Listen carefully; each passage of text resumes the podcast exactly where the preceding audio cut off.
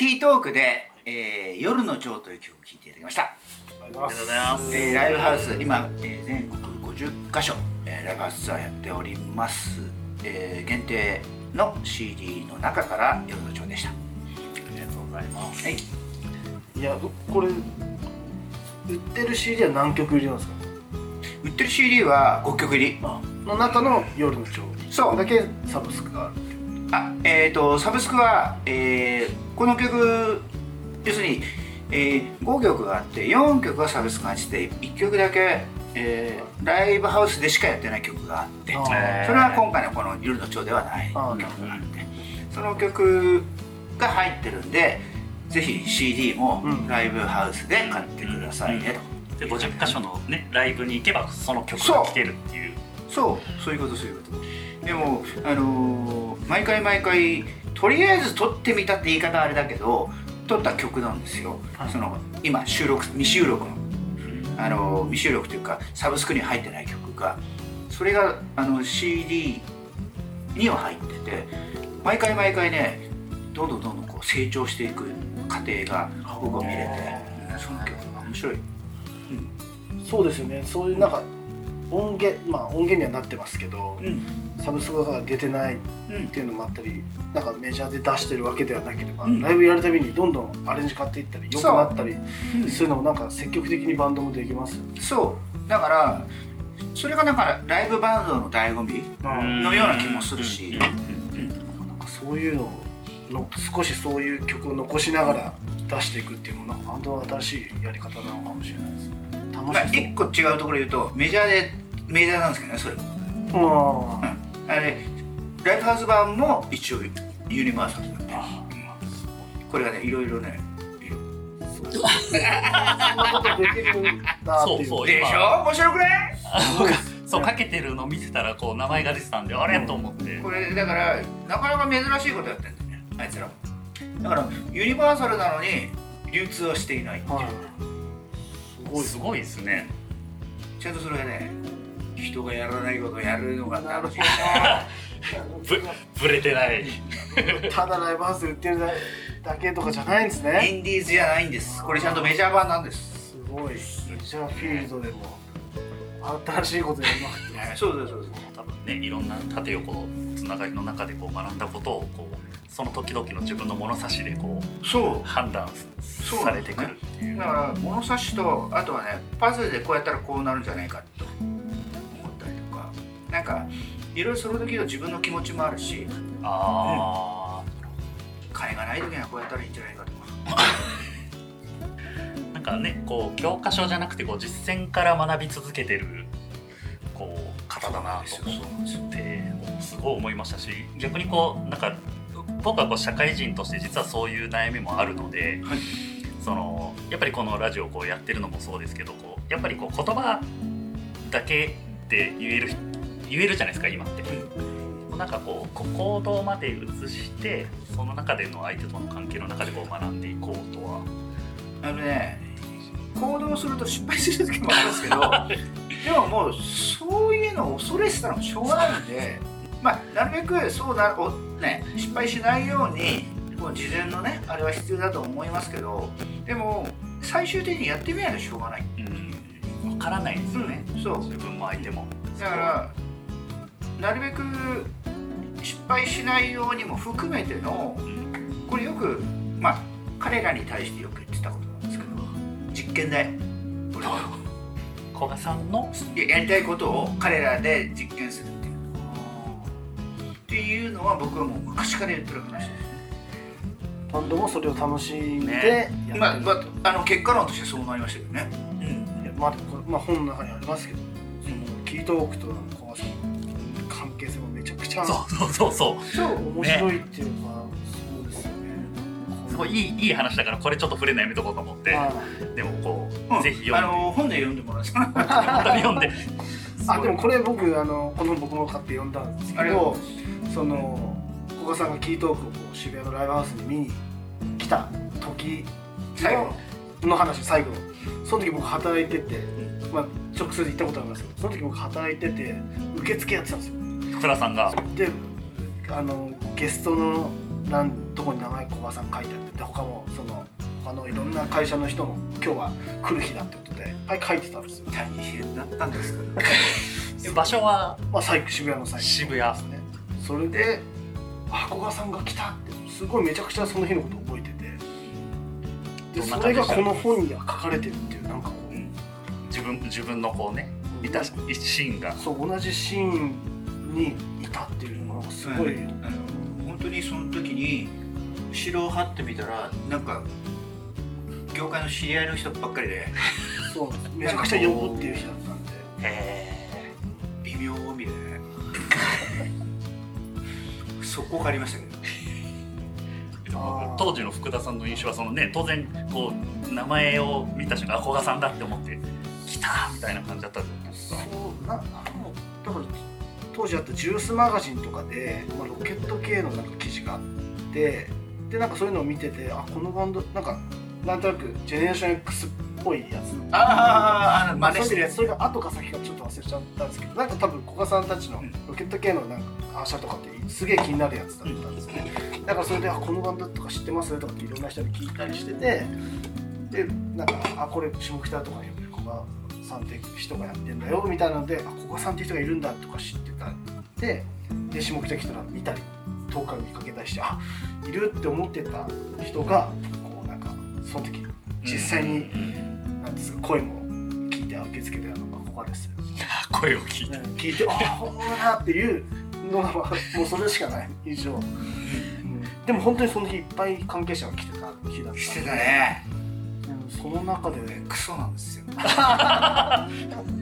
ちょっとな何がですか？クソは。あああそうですね。あの、まあでも箱的にも。本を読んでいただいたらあ何がクソかは。これいつも来てました。から徒党を組んでくるわけですよ。あこれが。うんな多く来たりしますよね。あと、あの僕は当然一人で行きます。である事務所も一人でとかあああでこれは大体ね45人で来る。そう。そうまあその時期本当によくサイクルもいっぱいいろんなライブでそのた多い人数で来てましたから、うん。まあ、そっちの方がちょっと仲良くなったりもするんですけど、うんで当然そっち行った方がいいんじゃないかとか思ったりしてたまあまあだからまさわからないです古賀さんが来てたけど僕古賀さんにとその後誰とかあんまり思ってなかったんですけど。いやそこから劇的ない流れやでなんか面白いよね。うん。なんか人生劇場みたいな。あ確かに。でその人生劇場書かれてるんでこの本。でも、ねめちゃくちゃ面白いです。これはこれでもうさっきからでもうラジオなのにこれこ聞いてる方がちょっとわからないかもしれないまあまあでも読んだらすぐわかるこれはこれであのー、いいいと思ねすごいもうバンドものだって音楽ロック系でどんどん勝てるわけねえじゃん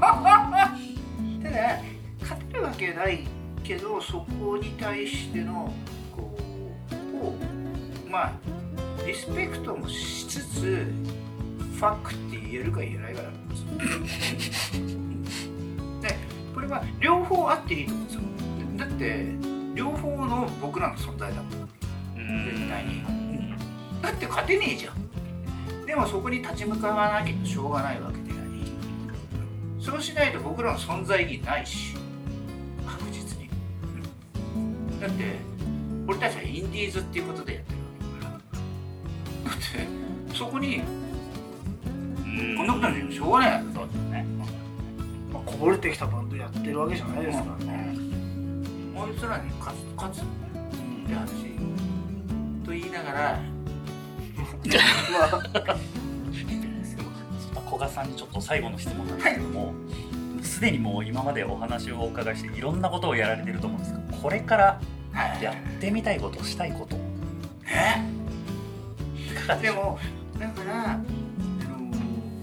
音楽を通してやっぱいろんなこう芸術だったり作品だったりところに交わりたいってもうぶっちゃけじゃあ僕あの音楽に対し音楽を諦めてるわけではなくてただ音楽も今主役になるべくところではなかなかならないっていう状況があるから例えば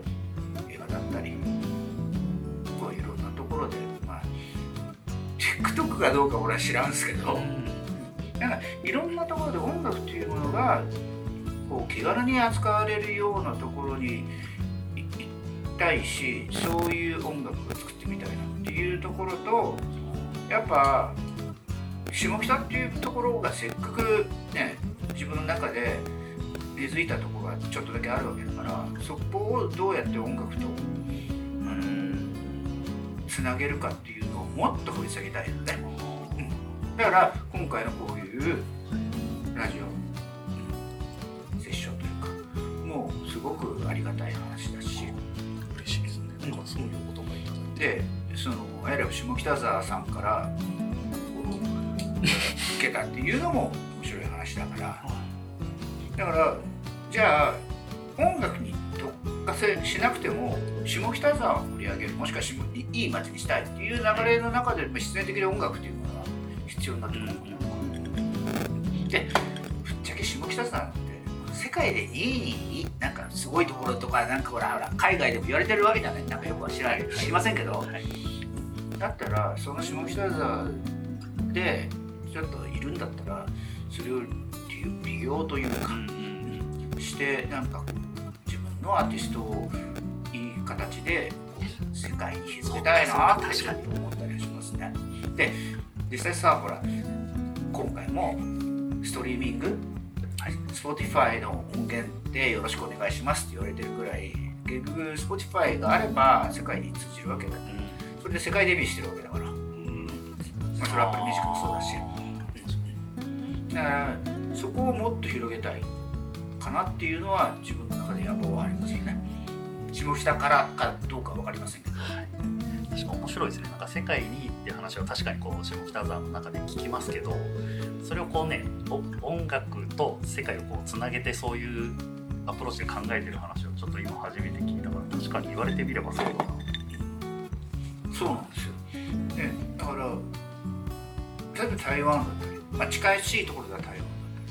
らもう5月さんみたいな感じにみんな言われる。いやいやいや本当これ本当なんです。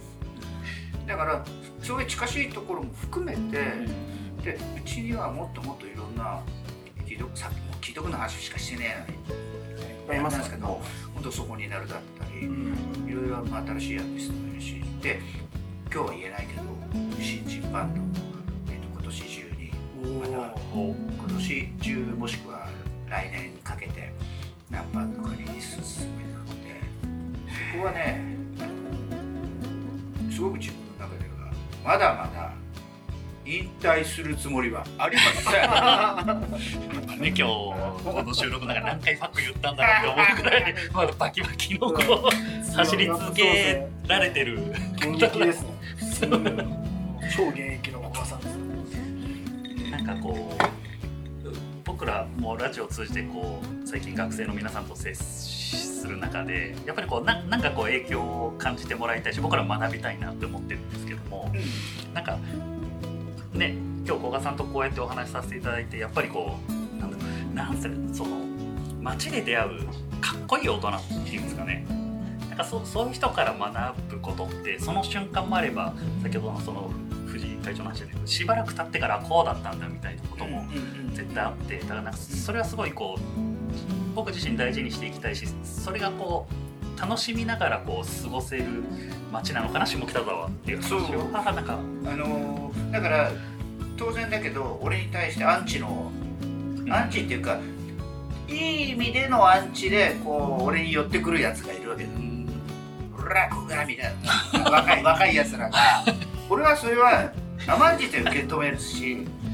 まあ俺そういうやつら好きだし。であの武闘派じゃないけどあのこうは話したりしてけ喧嘩じゃないけどなんかそういう話はしたいしっていうのはありますよね。でもねなんかそういうやつらが今やりたいことっていうのはなるべく理解したいし、あこういうことなんだ。思いたいしででも俺は負けるつもりあの動画僕撮りたい僕昨日動画撮りたいぐらいの今顔をしてましたよ。俺は負ける俺は負けるってなんかねそういう話をこう先輩から聞くといや俺らもみたいな話気持ちになりますよね。よ。ちょっともう話せば話すほどキリがない古賀さんとのお話なんですけども、えっ、と最後はい。に一曲ご紹介いただいてもよろしいでしょうああそういうかことですねこれいきなり最後がこの曲かよって感じなんだけどこれね面白いのはこのこの曲っていうかこのバンドあのまたビーナス・ベーターの話に戻るんですけどこのバンドとあるバンドで俺喧嘩してまた喧嘩したんですよ。で僕はやっぱりこのバンドがやっぱ20年以上聴いてるまあ20年以上聴いてるバンドだって死ぬほどあるんですけどマイブラディ・バレンタインっていうであちょっとさマイブラディ・バレンタインはもうめっちゃくちゃ俺衝撃受けてて。だから、えーもう多分日本で 10, 10回以上見てる。マイブラディ・バレンタインのライブを10回以上見てる人だと俺俺しかいないんじゃないかぐらいのちょっと自負があってそのいっぱいいるんだと思いますけどちょっと聞いてください。マイブラディ・バレンタインで You made me realize